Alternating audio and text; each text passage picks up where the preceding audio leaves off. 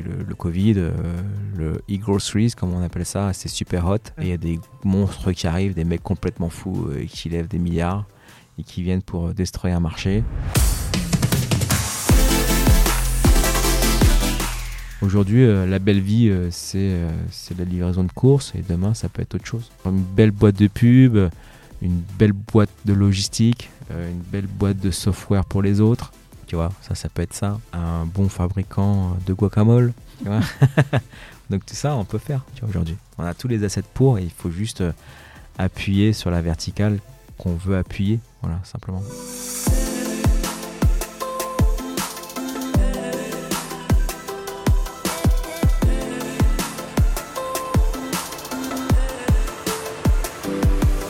Bonjour à toutes et à tous et bienvenue dans ce nouvel épisode du podcast de Business School.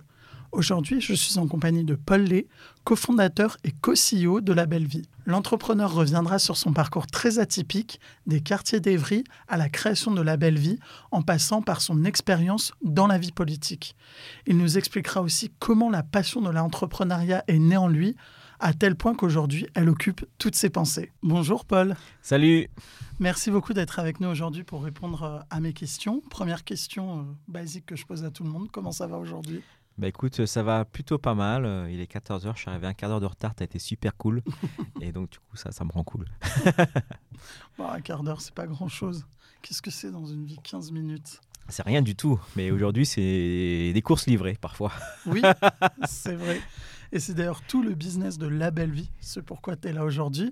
Mais avant d'en parler, on va parler un peu de ton parcours, de ce que tu as fait avant. Euh, contrairement à beaucoup d'entrepreneurs que je reçois euh, dans mon émission, toi, tu t'es pas formé euh, dans une grande école, mais à l'université. Enfin, surtout, tu t'es pas formé dans une école de commerce, mais à l'université. Alors que pourtant, bah, on voit que tu es entrepreneur dans l'âme. Est-ce qu'à l'époque, l'entrepreneuriat était un peu loin de toi et tu as fait une formation qui te plaisait? Ou alors, euh, tu voyais pas forcément l'intérêt d'une école de commerce? Euh, ouais, c'est vrai que j'ai, par rapport à certains confrères, j'ai, un cursus scolaire euh, assez atypique. Euh, en fait, ça vient juste de, là où je viens, c'est-à-dire que moi, où je viens, euh, on me parlait pas de prépa, tu vois. c'était les potes, c'était putain, s'il a le bac déjà, c'est magnifique. Et puis, s'il a un travail, n'importe lequel, tant qu'il travaille, euh, c'est cool. Donc, on n'avait pas de modèle. euh, euh, d'entrepreneurs, des modèles de réussite forts, envers qui on a envie de s- s'assimiler. Mhm. Ça, ça n'existait pas trop.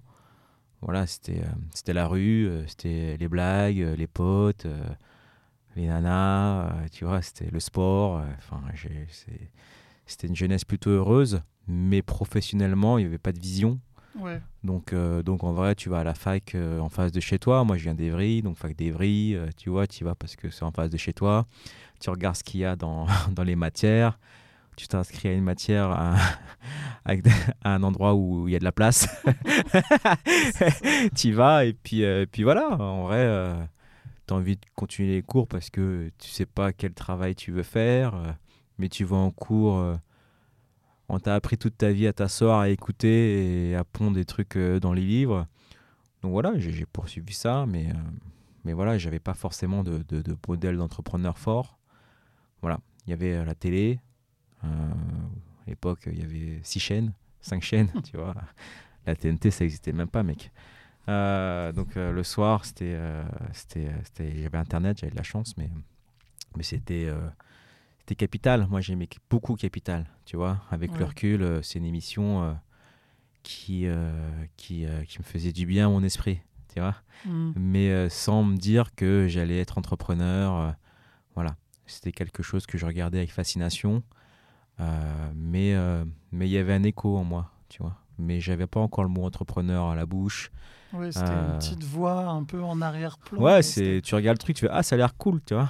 Ouais. Euh, mais euh, mais le mot entrepreneur, euh, franchement nous entrepreneurs à l'époque, c'était euh, attention c'est pas péjoratif ce que je dis, mais euh, l'entrepreneur c'est le mec qui achète un appart et qui le retape quoi. voilà. Ouais, ouais, Voilà. je vois. Ça, c'est ça l'entrepreneur à l'époque pour nous. Et, mais c'est beaucoup plus large que ça, évidemment. Et il y a des spécialités, mais, mais voilà, écoute, je n'ai pas fait d'école de commerce forte. je, Et puis, et, puis, et puis ça marche quand même. Mais oui, bah oui. aujourd'hui ça marche vraiment bien pour toi. Et tu parles justement de, de cette enfance, de ce, de, de, ce quartier dans lequel tu as grandi avec tes potes, etc. Est-ce que c'est un, c'est un milieu, c'est un lieu avec lequel tu as gardé des liens aujourd'hui? Ouais, complètement, complètement. Et encore plus aujourd'hui, c'est vrai que j'ai eu euh, tendance, euh, peut-être inconsciemment, à m'arracher de là-bas, c'est-à-dire euh, aller vivre aux États-Unis, mmh. vivre au Paname. j'ai vécu dans le sud de la France. m'arracher de, de, de, de, de ce quartier-là parce que les frontières étaient trop petites, tu vois. J'avais envie d'autre chose, de me challenger tu vois, j'ai toujours eu challenge. Mais, euh, mais encore plus maintenant, voilà, j'ai, la chance d'avoir une entreprise euh, qui, euh, qui est sympa, avec des gens qui, je qui j'aime bien travailler, qui avance, qui est conquérante. Et il faut faire un peu de, de, de give back. Et, et, donc, du coup, je viens. Alors, j'adore ça. J'adore. Je viens du quartier d'Evry, des Pyramides. Et en ce moment, le gros buzz, c'est la lucarne. Mm. La lucarne, euh, tu sais, bah, il y a Carl Olive qui, qui l'a tapé il n'y a pas longtemps, euh, Néné, le joueur de Paris, euh, des millions et des millions de vues. Et, et là, les mecs de la lucarne, ils sont rentrés à Station F, quoi, tu vois. C'est un truc de ouf. comme ça, une lucarne à une fenêtre, la poubelle en vrai, qui, qui fait le buzz. Et on est en train de tourner ça dans un business, à faire le tour de la France avec une reproduction taille réelle euh, de la lucarne, et on appelle ça la lucarne mobile, et ils vont aller dans toute la France. Euh, euh, enfin faire taper le ballon quoi et la lucarne et ça bah tu vois je suis content de les accompagner ça me fait kiffer c'est vraiment c'est vraiment mon quartier c'est pyramide Jules Vallès mes, mes parents ils avaient ils ont toujours le restaurant Jules Vallès. J'ai grandi là-bas enfin enfin si je te parle ça c'est ça, ça, 30, 35 ans quoi tu vois et là, ça fait le buzz et on est en train de transporter une fenêtre de Jules Vallès dans la France entière. Il y a, y a Néné qui nous appelle pour le Corinthians. tirer le truc, c'est un truc de malade. T'as Messi qui va tirer, t'as Macron, t'as Hanouna, c'est un truc de ouf. Et euh, je suis trop content que des mecs comme eux, comme nous, ben on, donne une image sympathique de la banlieue et aussi un, un modèle d'entrepreneuriat qui est différent tu vois, ils sont entrepreneurs, ils ont une lucarne, ils vont faire du business avec. Mais on parle d'un ballon qu'on tire dans une lucarne, dans une fenêtre à poubelle, quoi, tu vois. Et tourner ça euh, dans un business, et ben, c'est ça la magie de l'entrepreneuriat. Tu vois, quand tout à l'heure je te disais, euh, l'entrepreneuriat, euh, quand on était jeune, bah, c'était le mec qui faisait des travaux dans, dans, dans, dans, dans les appartes. Bah, là, tu vois, n'importe quelle idée, ben, tu peux la porter en business et, et en vivre et ça, c'est ce que je trouve génial en entrepreneuriat, c'est euh, c'est la liberté que ça peut donner. Quoi. Voilà. Et tu en, euh, en as parlé un peu rapidement. Tu es parti aux États-Unis aussi pour continuer tes études. Pardon. Euh, alors, tu as commencé un peu à évoquer les raisons. Et pourquoi ce choix? Pourquoi aussi loin? C'est vrai que je suis passé euh, du coq à l'âne. Ouais. Vraiment du coq à l'âne. Franchement, c'est même pas du coq à c'est pire. Ça, c'est. je sais pas comment t'expliquer ça. Mais, euh, mais parce que, euh, parce que, parce que euh, un bon entrepreneur, je pense que de manière assez innée, il sait choper les opportunités et voir les opportunités. J'avais une opportunité d'aller vivre quelques années à Los Angeles, apprendre l'anglais, faire des cours de MBA à UCLA. Je fonce, quoi. Voilà. Je fonce, je me pose pas trop de questions, je cherche même pas trop à comprendre ce qu'est UCLA, euh, pour moi, c'était Los Angeles, les États-Unis. Voilà, il fallait que je me tire. Et puis, euh, et puis, euh, et puis j'ai bien fait. Voilà. Il faut savoir prendre l'opportunité et pas trop réfléchir parfois, même si c'est aussi réfléchi. Hein. Tu dois organiser ton départ. Mais, mais c'est aussi. Ça ressemble un peu à ma façon d'entreprendre. Quoi, tu vois, je fonce un peu tête baissée. T'inquiète, ça va bien se passer. Et tu disais aussi que l'entrepreneuriat, c'était quelque chose d'assez lointain. C'est pour ça que quand tu es sorti de tes études, tu n'as pas tout de suite créé ta boîte et tu t'es lancé euh, plutôt dans l'entreprise en tant que salarié lambda. Ouais, c'est complètement ça parce que euh, tu, tu, tu passes ta vie, euh, enfin la vie scolaire et encore aujourd'hui, c'est un modèle qui te poussait, enfin d'où je viens. Hein, avec des modèles qui ne te ressemblent pas, ou bien le métier noble Euh, ça va être euh, professeur, avocat, médecin. euh, les gens qui t'entourent, ils travaillent à l'usine. euh, ils travaillent euh, pour quelqu'un. Tu Mhm. vois les gens cool, ils travaillent pour quelqu'un, ils ont un salaire et c'est comme ça. Donc tout ça, c'est conditionné, ça te conditionne. Et tant que tu n'as pas de modèle et que tu connais pas, euh, tu sais pas qu'il y a d'autres voies possibles, bah tu vas dans la voie euh, qu'on t'a toujours apprise. Donc euh, je suis parti travailler et euh, et aussi parce que j'étais pas mûr, j'étais pas mûr euh, professionnellement, j'avais besoin euh, d'apprendre à, à vivre euh, en société, à évoluer dans une entreprise, à avoir les codes. Et euh, ben, j'ai bien fait travailler, tu vois. J'ai travaillé 4 ans ou 5 ans après euh, mes études. J'ai fait 3 ou 4 boîtes différentes. Et puis, euh, puis voilà, ça m'a façonné, euh, ça m'a sorti euh, d'Evry, euh, vivre à Paris, vivre euh, cette vie-là, euh, voir des gens qui ont fait des grandes écoles. Et, euh, et très vite être, décomplexé. Ouais. Tu vois Franchement, je, je, je, je me sentais pas du tout euh, moins bon euh, que, bien au contraire. Euh, c'est peut-être aussi de l'ego et de l'orgueil mal placé, mais je me sentais pas mauvais finalement en phase 2. Euh, et, et petit à petit, bah, j'ai fait ma carrière. Je crois que j'ai fait plutôt une carrière cool. Et, et, partout où je suis passé, je pense que j'ai quand même gagné le respect de, de- de- des gens. Parce qu'en vrai, mes ex-patrons sont tous quasiment investisseurs dans, dans ma boîte aujourd'hui, enfin dans notre boîte aujourd'hui avec mon associé, parce que je suis associé quand même, et euh, qui était lui-même mon patron, tu vois. Euh, donc, euh, donc voilà, j'ai bien fait de faire ça parce que j'étais pas mûr, et, au bout de cinq ans, là, je me dis quand même, voilà, j'ai envie d'être patron moi aussi. Voilà. Mais d'ailleurs, j'ai vu dans tes expériences pro que tu as été notamment. euh, Enfin, tu as travaillé dans la communication auprès de Manuel Valls à l'époque où il était maire, c'est ça? Ouais, c'est ça. Et comment c'était? Truc Comment de ça ouf. s'est passé? C'est vrai que c'est quand même en décalage euh, par rapport. euh, J'adorais. ouais. J'ai adoré, j'ai adoré. En fait, euh, je fais du rugby euh, dans la petite ville de Rissorangis. Je suis éducateur, euh, je suis éducateur euh, de rugby à l'école de rugby. Et, euh, euh, avant qu'il soit maire, il arrive à Évry, il met ses gamins au rugby. J'entends les parents qui chuchotent Ah, c'est le futur maire d'Evry. tu vois Et euh, je Ah, d'accord, ok. Euh, rien à foutre, tu vois, t'as 18 ans, 17 ans. euh, comment T'en as rien à faire de ça Donc euh, voilà, je, je, je, je, je m'occupe des enfants, 3-4 ans. Et puis à un moment donné, j'avais besoin d'un stage d'un an en alternance dans la com. Mhm. Et, et le plus grand employeur pour moi, bah, c'était lui, tu vois, du club. Donc je suis Ouais. parti le voir. Je fais bonjour, monsieur Valls. euh, bah, je cherche un- une alternance en communication. euh, Est-ce que vous avez quelque chose pour moi? Et là, il me répond du tac au tac. Oui, vous, je vous prends, il n'y a pas de problème, parce qu'il avait vu que j'étais assez sérieux depuis quelques années avec ses, ses enfants. Dans la com, euh, vous savez faire quoi?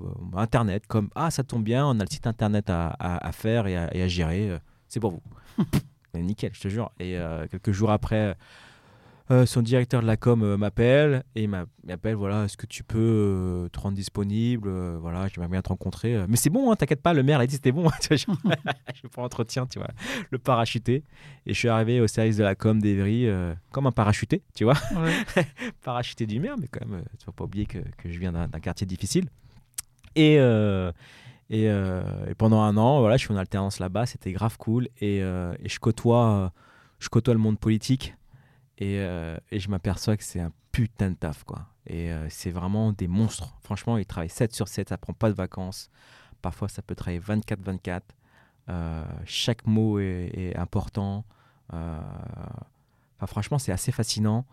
Et déjà à cette époque-là, en, en 2004, il avait, il savait la carrière qu'il voulait faire, quoi. Et Ouais. cette- ambition-là, être avec quelqu'un qui, qui avait une espèce d'aura, un chakra, tu, vois, tu sens l'énergie qu'il a.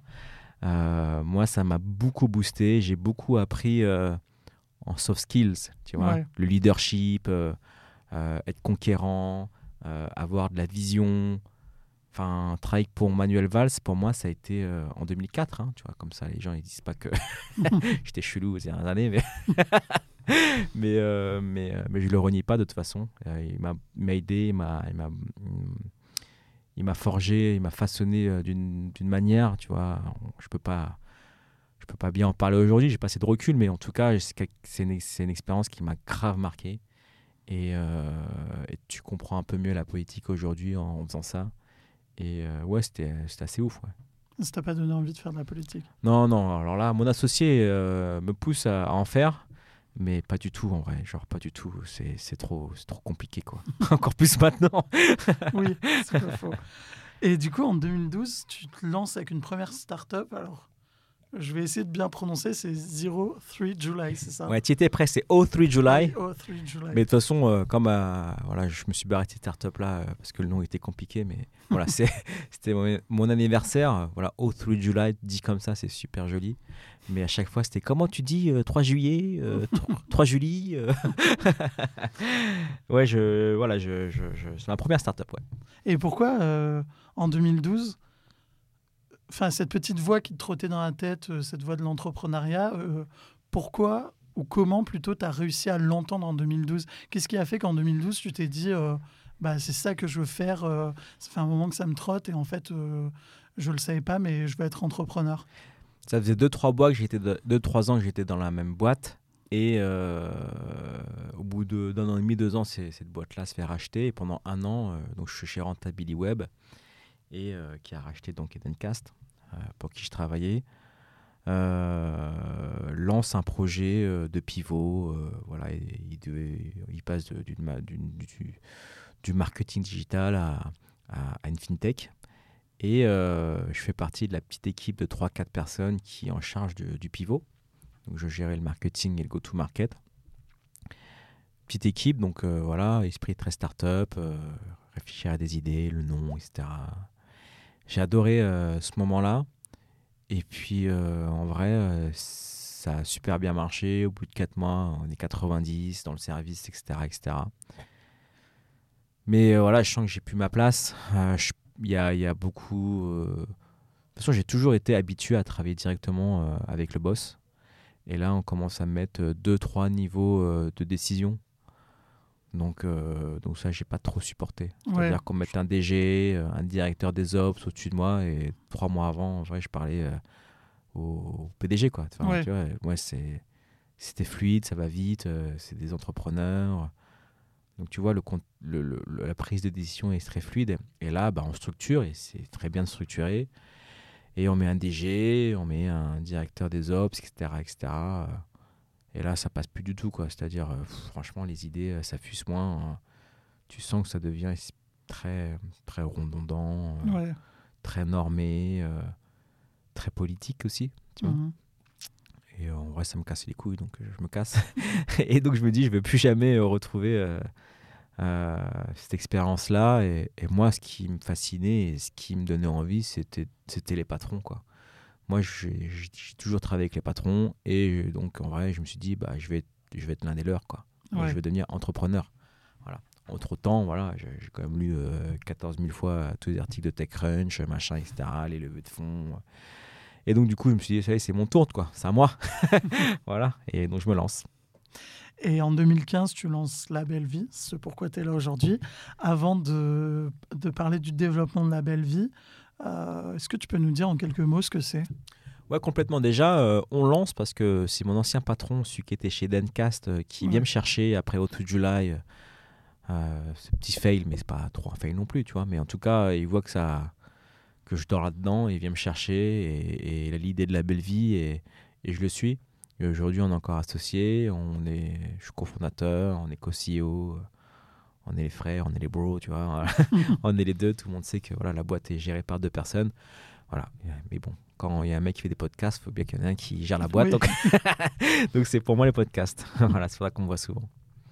Et donc du coup, euh, ben ouais, qu'est-ce que la belle vie euh, C'est euh, c'est c'est beaucoup de choses. En fait, c'est se faire livrer tes courses à l'époque en moins d'une heure, aujourd'hui plutôt en 2-3 heures.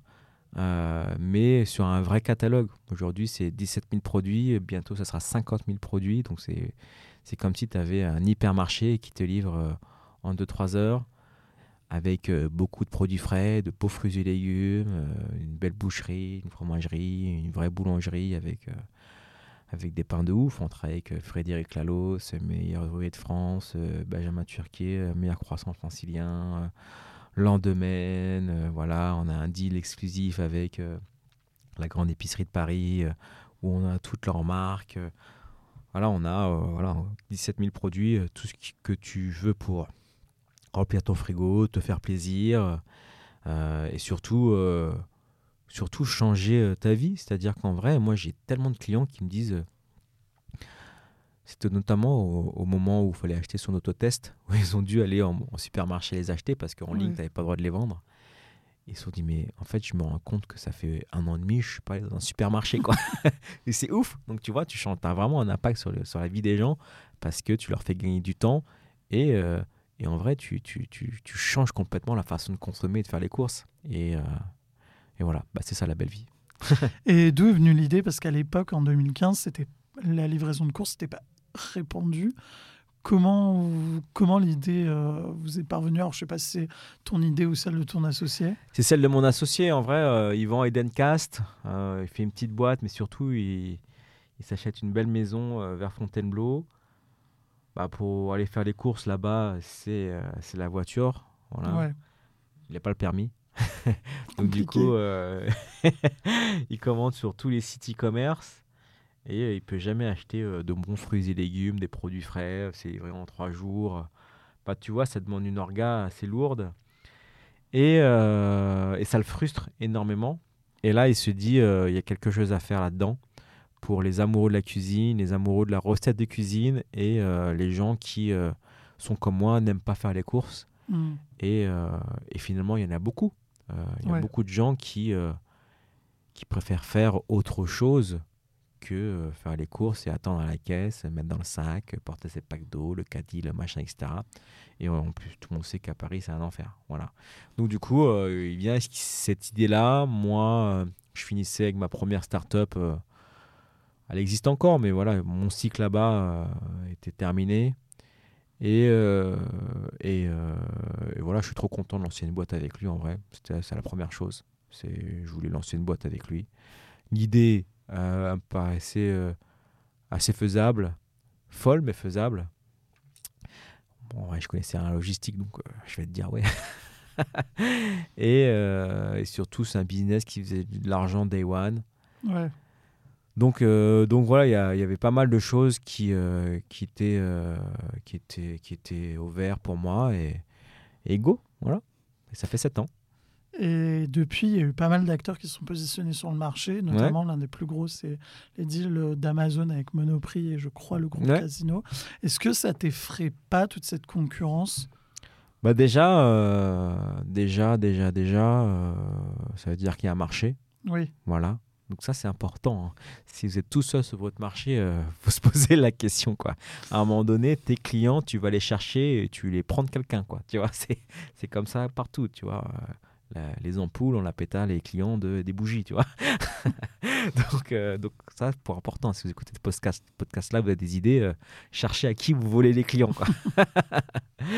Mais non, ça m'excite, ça m'excite. Et en vrai, et en vrai, je vois qu'ils font les choses moins bien, tu vois. C'est comme quand, euh, je sais pas, je sais pas, tu vois, c'est dans une moindre mesure, tu vois, c'est comme quand Tesla, euh, ils voient Renault faire des voitures électriques, quoi. Tu, vois? Tu vois, ils font, ah d'accord, ok, super. Mais euh, justement, en décembre, tu as signé euh, la plus grosse levée de fonds de, de l'histoire de la belle vie, 25 millions, si je ne dis pas de bêtises. Euh, est-ce que c'était pas une levée de fonds un peu particulière? Est-ce que les investisseurs étaient plutôt open, malgré le fait qu'à ce moment-là, il y avait, comme, comme je disais, beaucoup d'acteurs? Ah, ah, Clairement. Alors là, notre première levée de 11 millions, j'avais vu plus d'une centaine de fonds pour un, un go, quoi. Donc j'avais vraiment sorti euh, les rames, euh, plusieurs rames. J'étais essoufflé, quoi. Tu vois, j'avais monté l'Himalaya, quoi. Et là, la deuxième levée, euh, franchement, c'était beaucoup plus cool. c'est des, fonds qui nous appelaient. Et en vrai, quand Left Lane nous a appelés, c'était. Enfin, j'avais trop, trop envie de travailler avec eux, tu vois. Moi, ce que je voulais déjà, c'était plus de fonds français parce que j'avais déjà fait toute la tour des popotes. Oui. Donc, ils étaient déjà intéressés. Ah, Paul, super, ça a bien marché depuis, et bien on se voit. Et, euh, et je trouvais ça un peu hypocrite, tu vois. Ils n'ont pas Mm. pris les risques avant et là, c'est un peu dérisqué. Ils veulent te revoir. Bon, tu vois, j'avais, c'était déjà vu. J'aurais fait une levée avec eux, j'aurais pas été mécontent. Mais, euh, mais tu as envie de te mettre des petits challenges dans la vie et euh, travailler avec un fonds euh, du tier one américain, euh, top du top, la crème mondiale. Tu vois, tu l'as dans la coin de la tête, tu vois. Et quand Ouais. ces mecs-là, ils t'appellent, tu fais oh, Ouais, d'accord. Donc, ouais, je suis très content de cette levée-là et ça a été beaucoup plus facile que la première. Et la, ça belle, difficile. et la belle vie restera toujours indépendant. Je pense à une autre actu, c'est le rachat de Fr- Frishti par Gorillaz. Est-ce que c'est une possibilité que vous allez envisager, peut-être pas maintenant, mais dans quelques années C'est vrai que l'actu, c'est, c'est, euh, nos copains de Frishti parce qu'on a commencé en même temps en 2015. Mhm. On nous a souvent euh, comparés. euh, c'est un peu les premiers de la classe, quoi. Tu vois, ils font tout bien, tout beau. euh, et nous, on est un peu les, les renégats, quoi. Bah, c'est les premiers de la classe et en même temps, il y a eu quand même beaucoup d'histoires autour de Frishti. C'est vrai, c'est vrai, mais en tout cas, c'est eux qui ont levé l'argent le plus vite. À l'époque, Oui, en c'est vrai. 2017, euh, ils lèvent, c'était c'était méga levé à l'époque. hein. Euh, ils ont plein de Parisiens dans leur base de données. euh, leur notoriété est beaucoup plus forte que la belle vie. euh, super marketing. Enfin voilà, c'est- les premiers de la classe, tu vois. Mais, euh, mais c'est pas grave, j'ai jamais été premier de la classe. De toute façon, je sais pas ce que ça fait. j'ai toujours vu le premier de la classe devant moi. Et donc, du coup, je suis à ma place et je continue mon petit bonhomme de chemin. Euh, mais mais c'est vrai que euh, bah, une autre génération qui est, qui est partie dans les mains des Allemands. Et c'est vrai que depuis, euh, depuis, euh, depuis, euh, depuis le, le Covid, le e-groceries, comme on appelle ça, c'est super hot. Et il y a des monstres qui arrivent, des mecs complètement fous euh, qui lèvent des milliards et qui viennent pour destroyer un marché. Et finalement, pour Frishti, c'est un peu compliqué de se battre à, à armes Mhm. égales. hein. Les armes, c'est quand même l'argent. Ils ont des munitions quasiment à l'infini. Voilà, c'était euh, c'était un peu logique euh, pour eux pour trouver un relais, de, un relais pour continuer déjà. Ouais. Euh, et, et pour Gorillaz, euh, bah en, en un achat, ils deviennent numéro un du marché du Q-commerce. Et ils ont 7 ans d'expertise avec eux. C'est pas neutre. Voilà. Euh, donc, euh, je pense que c'est un, un achat logique. Et euh, est-ce que ça va nous arriver un jour bah Déjà, il n'y a personne qui est venu nous voir. Tu vois, déjà. déjà. Donc, ça, c'est une première chose. Et. euh, je pense qu'aujourd'hui, bon, on vient de lever de l'argent, on a ce qu'on appelle du runway, donc euh, tu vois, on n'est pas le couteau sous la gorge. Ouais. Tu vois, on a, on, a, on a encore beaucoup de liberté, c'est cool. Donc on, on a le choix du roi et on a une entreprise qui, euh, qui, qui, qui, qui, qui a un modèle rentable, déjà, ce qui est, ce qui est rare dans le business, Ouais. euh, qui a été euh, loin de tout scandale. Donc en vrai, euh, mentalement, on n'est pas fatigué avec mon associé. Mhm. Euh, on est conquérant, tu vois, on a encore pas mal de- d'idées de développement, donc, donc on est plutôt heureux, quoi. Donc, euh, donc on n'a pas trop envie de vendre en vrai. Mais je sais que vous cherchez à vous développer en région notamment, parce que maintenant, Ouais. le France est conquise. euh, Il y a tout un travail à faire sur euh, la France. Euh, Est-ce que ça te fait pas peur la décision de certaines villes, je pense notamment à Lyon, de bloquer l'arrivée des dark stores? Ouais, mais en fait, c'est très cool parce que je suis pas un dark store, c'est-à-dire que mon modèle, c'est des entrepôts. Donc, euh, donc finalement, euh, Toi, t'es pas bloqué par ces je décisions suis pas bloqué par ces décisions, même si on s'est mis sur le Q-commerce avec euh, des boutiques transformées en dark store. Mhm. Mais mon core business, il sort de mes entrepôts. Bon, voilà. Donc, euh, je, je comprends parfaitement. Car, de toute façon, je, je, je m'attendais très fortement à, à cette décision-là. Ça s'est passé sur les trottinettes. À un moment donné, les startups, on est un peu trop sur la ligne rouge, un peu trop envahissant. Et il faut que le législateur il fasse son taf. Et, euh, et, euh, et, bah, faut dire ce qui est. On a un business qui peut parfois, quand c'est mal fait, euh, être envahissant et un peu chiant pour les voisins. Quoi. Oui. Mm. C'est souvent ce qui est reproché avec les dark stores. Il y a un pan de ta personnalité qu'on a commencé à aborder, mais qu'on va aborder plus en profondeur là, c'est vraiment ta passion pour l'entrepreneuriat, parce que tu le disais au début, c'était pas, euh, c'était une petite voix dans ta tête, mais ça a rapidement grandi. Et euh, première question, enfin je connais la réponse, mais les gens qui nous écoutent connaissent pas forcément. Comment s'appellent tes enfants? Alors, mon grand s'appelle Elon et mon deuxième s'appelle Jack. Et donc, est-ce que tu peux nous expliquer pourquoi? Bah, Bien sûr, bah, je suis passionné de l'entrepreneuriat. Et en fait, mon grand modèle d'entrepreneuriat, le, livre que je lisais euh, avant de me lancer ma première boîte, et c'est aussi, ça coïncide aussi avec la disparition de Steve Jobs, qui Mhm. était une icône d'entrepreneur pour, pour tout le monde. Et en vrai, j'étais pas trop Steve Jobs à fond, trop entrepreneur, mais quand il est mort, j'ai vu, euh, j'ai vu des gens tristes, Mhm. tu vois. Et Ouais. je me suis dit, ah, c'est chelou. euh, Moi, je veux lire son autobiographie. Et puis, j'ai fermé le livre, je fais, ah ouais, d'accord. Moi, je veux être comme ça, en fait. et, euh, et voilà, j'ai développé. euh, en fait, j'ai lu le livre de ma vie, quoi. C'est-à-dire, en fait, c'est exactement ça, quoi Ouais. ce que, ce que, ce que, ce que doit être une vie, c'est ça, quoi. Et, euh, et donc voilà, donc euh, bah écoute, j'ai j'ai- j'ai eu un premier enfant, je voulais l'appeler Steve. ma, mère- ma femme m'a mis, pas ma mère, la merde. c'est la lapsus trop chelou des Lannister. Euh, non, ma femme m'a mis un gros gros veto. Et, euh, et puis, de toute façon, Elon, c'est Elon, tu vois, c'est Ouais. Aujourd'hui, c'est c'est le number one, incontesté, incontestable. Et, et voilà, et puis on a eu un deuxième, et tout, enfin, tout, tout le monde s'attendait à donc, de ce genre-là. Et euh, bah, comme ma femme, elle est chinoise, et puis euh, j'adore ce mec-là, je l'appelle Jack comme Jack Ma, et Ouais. ça marchait pour Jack Dorsey, qui est cool aussi. Donc, euh, Mais oui, justement, j'ai lu que de toi que ton ambition, ça a été vraiment de construire un empire, bah, comme tu le disais, comme Ouais. Steve Jobs, Elon Musk ou même Jack Ma. Comment est-ce que tu comptes t'y prendre? Parce que c'est vrai que on voit des empires, surtout dans la tech. Là, tu as quelque chose qui a plus trait au, au commerce, à la distrie. Ouais. Comment tu comptes t'y prendre pour créer... euh, Bah déjà, ouais, c'est vrai que c'est. Mais c'est quand même la tech qui, euh, qui rythme le vie de la belle vie. Il y a un Oui, c'est vrai. Il y a un gros logiciel derrière et voilà, c'est vraiment ça qui fait que aujourd'hui on arrive à faire quelque chose que personne n'arrive en fait à faire. Tu vois, tout à l'heure tu as cité euh, Amazon et Monoprix, mais c'est pas du tout ça. C'est évidemment le- les courses, mais en termes d'exécution, enfin ça pisse du cash de partout. Enfin à un moment donné, nous on dessine un modèle qui est rentable Ouais. et un modèle qui est, qui est scalable. Donc, euh, donc euh, c'est que la tech qui permet de le faire. Et comment est-ce que je compte faire ça? Bah, Je compte. euh, bah, déjà, je suis avec mon associé et lui, il a plein d'idées. Mais. Et ça, c'est encore plus cool de le faire à deux en vrai. Et bah, aujourd'hui, je dis souvent qu'on n'est pas une boîte. euh, on n'est pas des retailers, quoi. On est une boîte tech. Ouais. Voilà. Et ça, ça, c'est juste la différence. C'est-à-dire qu'aujourd'hui, euh, notre tech est appliquée au retail, mais notre tech peut être appliquée à d'autres choses. Tu vois. Donc, on va ouvrir d'autres verticales.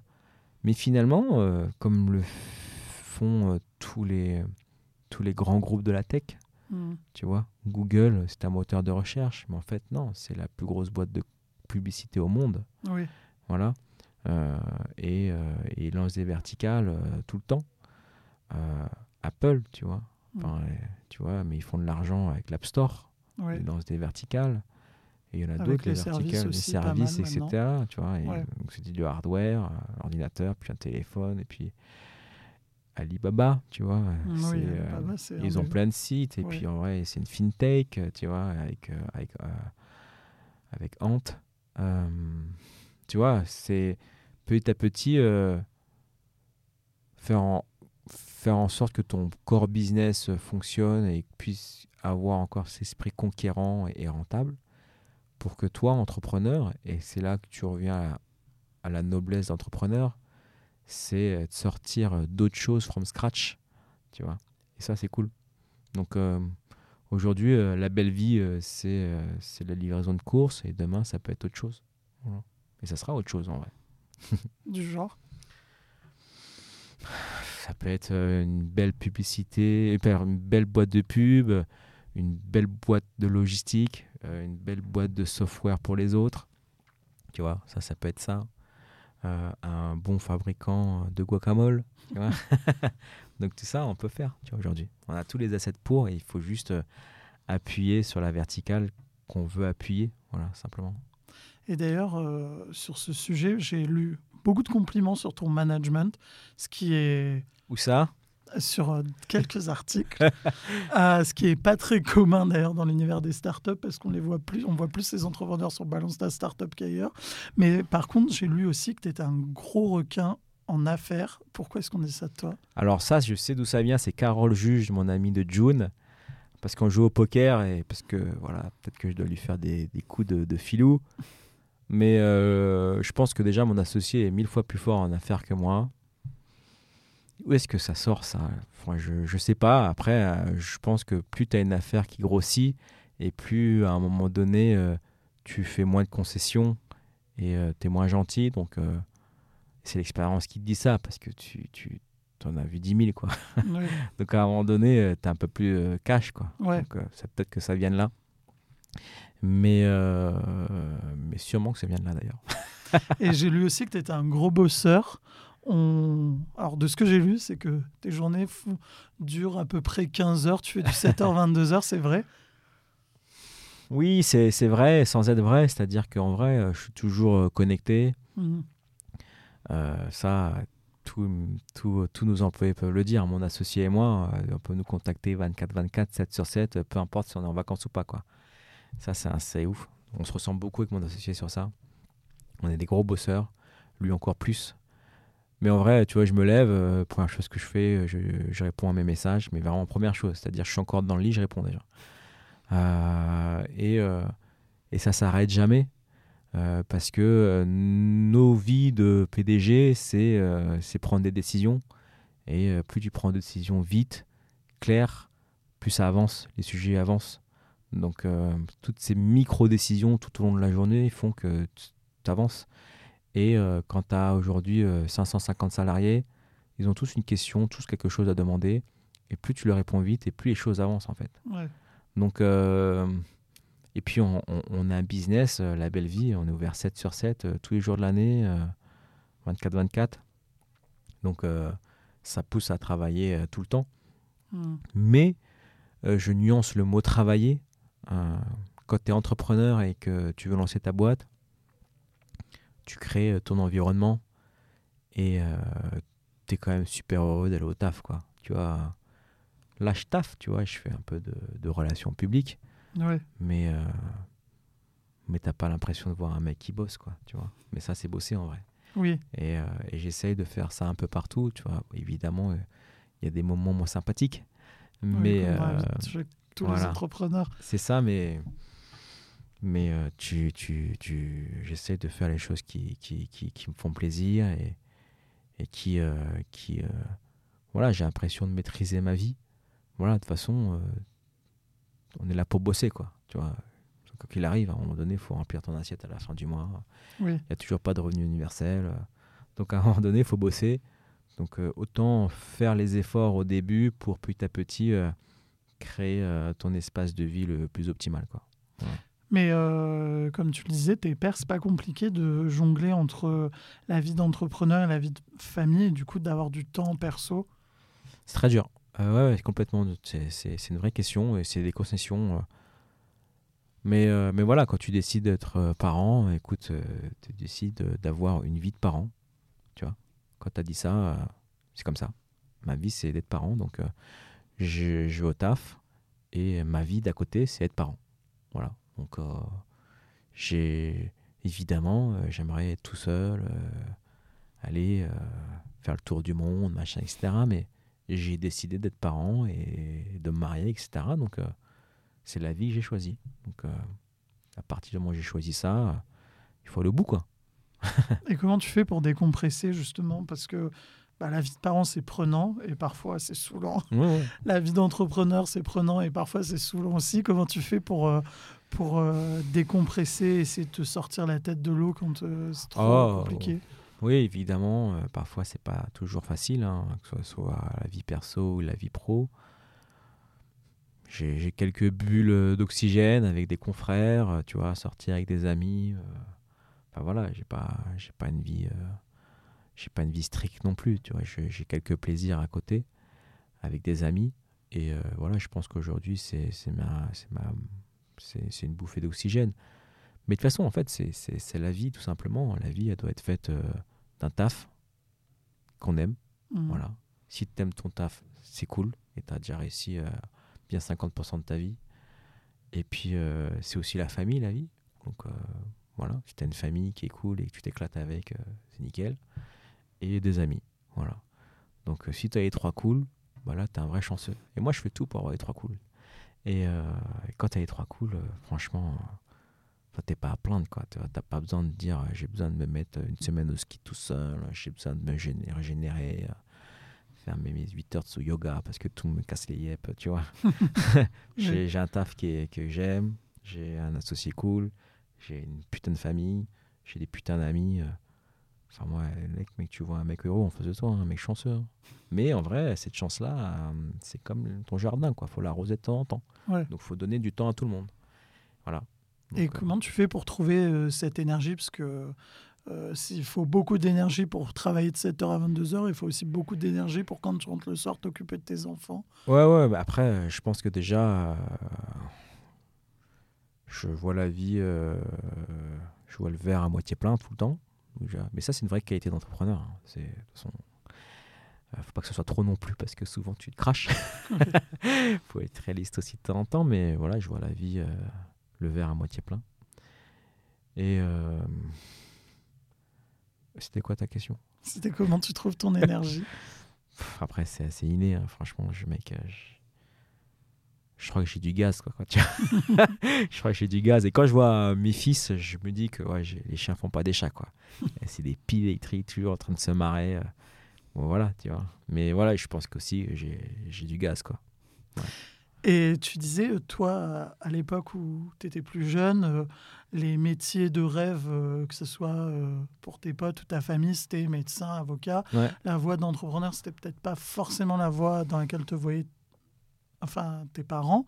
Euh, Est-ce que c'était facile de leur dire que tu quittais une vie euh, bien rangée de salarié pour te lancer dans un modèle qui est pas forcément stable, surtout au début, où tu te rémunères pas forcément? Ouais, c'est une super bonne question.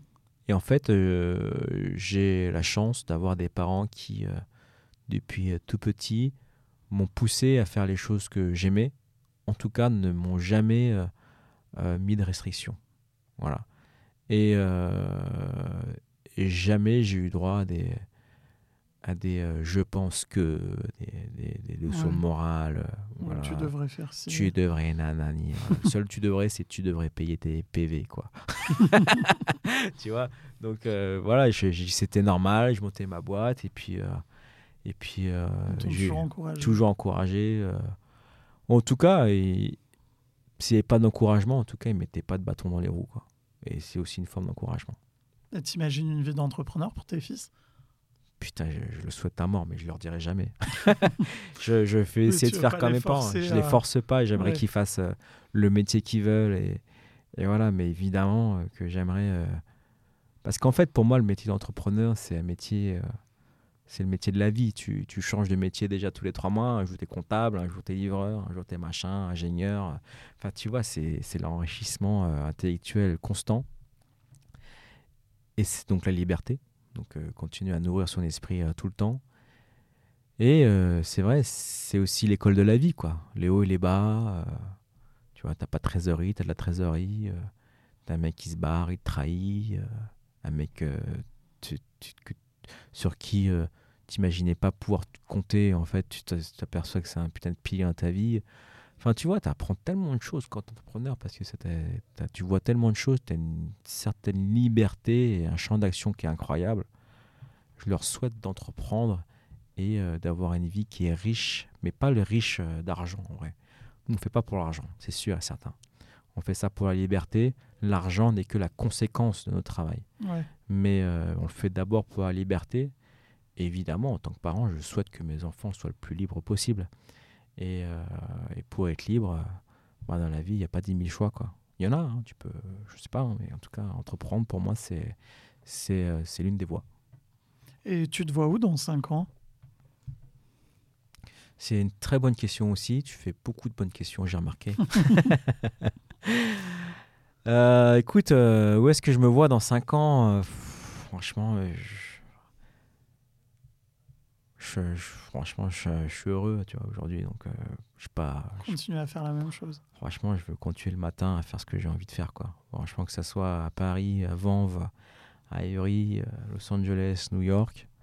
Voilà, j'irai où la vie m'emmènera. Et euh, voilà, ça sera jamais sous la contrainte. et on parlait de l'empire que tu veux créer avec la belle vie. Tu t'imagines comment la belle vie dans 5 ans? Hmm, J'aimerais bien déjà pas loin du milliard, quoi. C'est cool, ça. Euh, mais 20 milliards chiffre d'affaires, tu vois, gérer pas genre ballot, quoi. tu vois. Euh, peu importe comment, euh, je, voilà, je,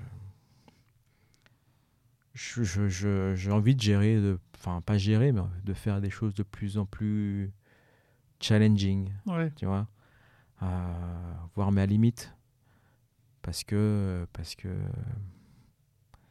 parce que tu apprends toujours de toi, quoi, tu vois, et c'est cool.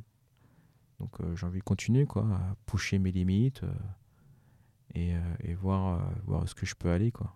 Et donc ça va passer avec le développement de la belle vie en région et à l'étranger? Peut-être, ouais. Bah déjà la région, pour nous l'international, c'est la région déjà. Ça fait sept ans qu'on est en France, qu'on est en Ile-de-France. Et, et on sait que Paris, c'est pas la France, quoi. Oui. Tu vois et, et ça, faut jamais l'oublier. Donc, euh, et Lyon n'est pas, n'est pas, n'est pas le reste de la France. Et ouais. Lyon, c'est pas Lille, c'est pas Bordeaux. Euh. Enfin, on a un pays qui est, euh, qui est riche. Tu vois, il y a des gens qui sont différents, qui pensent différemment, qui mangent différemment, qui vivent différemment. Enfin voilà, il y a et, et, et, et, aller tester cette richesse dans toute la France, c'est assez cool. Moi, je, un business, un bon retailer français tu vois, un système U, c'est en France, euh, c'est 22 milliards. Hein. Donc euh, voilà, écoute, euh, je, tant que voilà, j'arrive toujours, et même avec mon associé, qu'on arrive toujours à, à péter ce, ce, plafond de verre, voilà, il faut toujours aller chercher un peu plus haut. On arrive à la fin de cette interview je laisse toujours le soin à mon invité de conclure. Donc maintenant, tu peux dire ce que tu veux. Je te laisse la conclusion. Allez pour toi. Ah ouais, ah, d'accord. Euh, bah, tout d'abord, euh, merci, j'ai passé un très bon moment. Euh, tu as bien préparé. il n'en faut pas tous comme ça. Hein. tu as bien préparé ton, ton, ton, podcast. Écoute, si on peut retenir quelque chose de, de, de tout ça et avoir quelques conseils, c'est essayer de, de, de, vivre de son métier, quoi. Voilà, et de métier qu'on aime. Voilà, je dis pas entreprendre, mais en tout cas, euh, voilà, essayer de se lever le matin et faire quelque chose qu'on aime, évidemment, qui puisse remplir l'assiette aussi. voilà, voilà c'était ma conclusion. Merci beaucoup. Je t'en prie, merci à toi. Merci à vous d'avoir écouté ce podcast. On se retrouve très bientôt pour un nouveau numéro du podcast de Business School.